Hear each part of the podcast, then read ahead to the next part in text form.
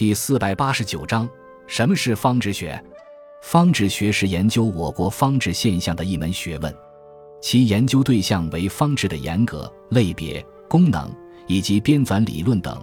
具体可分为有理论方志学、方志编纂学、方志学史三个范畴。我国有着悠久的方志传统，不过宋代之前，关于方志的论述很少。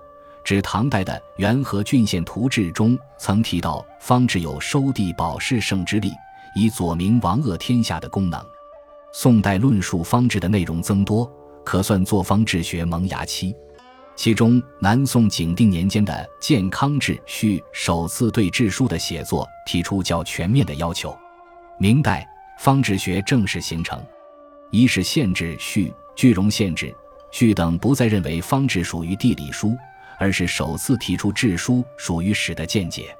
清代方志学进一步成熟，顾炎武所撰的《天下郡国立病书》，赵禹志和顾祖禹所撰的《读史方舆纪要》，开创了综合分析方志的先河。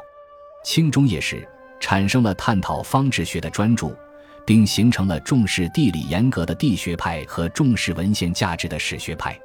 民国时，方志学有了较大发展。出版大量专著，因为方志学与历史、地理、经济、人文等诸多学科均有交叉，因此其至今仍是相当有活力的一门学问。